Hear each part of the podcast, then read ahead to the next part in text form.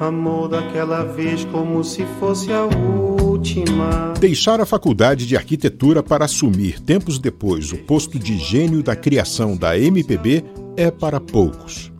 Chico Buarque fez isso. Quando Chico nasceu no Rio de Janeiro no dia 19 de junho de 1944, o mundo vivia morrendo. Era a Segunda Grande Guerra, conflito que só terminaria na Europa com a queda da Alemanha nazista em maio de 1945 e na Ásia em setembro com a rendição do Japão. O tempo é palco da história e o conflito com dois tiranos sem grandeza, mas também com seus heróis e muitas vidas iguais às nossas, precocemente interrompidas, tudo virou história, que era a área de conhecimento do pai de Chico, o respeitadíssimo Sérgio Buarque de Holanda, que também foi escritor, sociólogo, jornalista e crítico literário. Maria Amélia Buarque de Holanda, mãe do cantor, foi uma intelectual com participação em parte da obra de Sérgio Buarque. Chico, com dois anos, foi para São Paulo, onde viveu o maior período da sua infância e adolescência com exceção do tempo que morou na Itália, onde inclusive teve o primeiro contato com o diplomata Vinícius de Moraes, que levava o violão para cantar na casa dos amigos Buarque de Holanda, e acabou levando até Chico Buarque música e poesia de qualidade. Depois levou Tom Jobim e João Gilberto, que, com chega de saudade, fez Chico Buarque abraçar definitivamente seu destino como compositor-cantor. Chico não foi sempre o mesmo.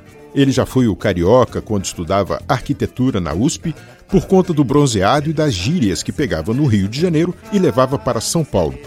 Chico foi também o Julinho da Adelaide, para driblar e passar pela censura com Acorda Amor, Milagre Brasileiro e Jorge Maravilha mas sua produção, sempre com o mesmo brilho, não tenho aqui números exatos do total de grandes gols marcados de forma individual ou em tabelinha com outros craques, mas devem ser quase 500 músicas, cerca de 40 álbuns, uns 25 compactos, incontáveis participações, sem falar nos filmes que atuou, livros que escreveu, peças, mas o que fez Chico criar e pensar como cria e pensa? Clarice Lispector perguntou ao Chico qual é a coisa mais importante do mundo. Ele respondeu: trabalho e amor. Indagou qual é a coisa mais importante para ele como indivíduo, e Chico respondeu: a liberdade para trabalhar e amar. O que forjou a personalidade e o pensamento desse artista capaz de arrancar de toquinho a declaração de que Chico, abre aspas, é um ser humano fantástico, com posturas dignas sempre que Chico é a grande dignidade da música brasileira, um talento enorme. Fecha aspas. Toquinho está cheio de razão. Chico é um criador que não precisa provar mais nada para ninguém, mas quando precisou, venceu o Festival da Canção de 1966 com a música A Banda. Vitória que foi dividida por Disparada de Vandré, defendida por Jair Rodrigues, e venceu também em 1968 com Sabiá, dele e de Tom Jobim.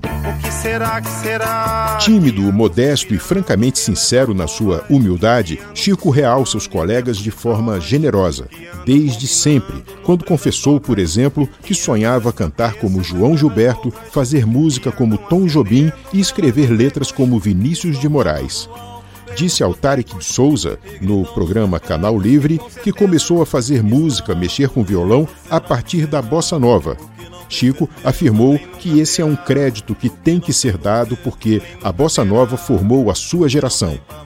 Mas o que formou Chico Buarque? Como alguém tão premiado se desenvolve até criar canções como Construção, Olhos nos Olhos, O que Será, Deus lhe pague, Vai Passar e tantas outras mensagens desse poeta, músico, cantor e escritor.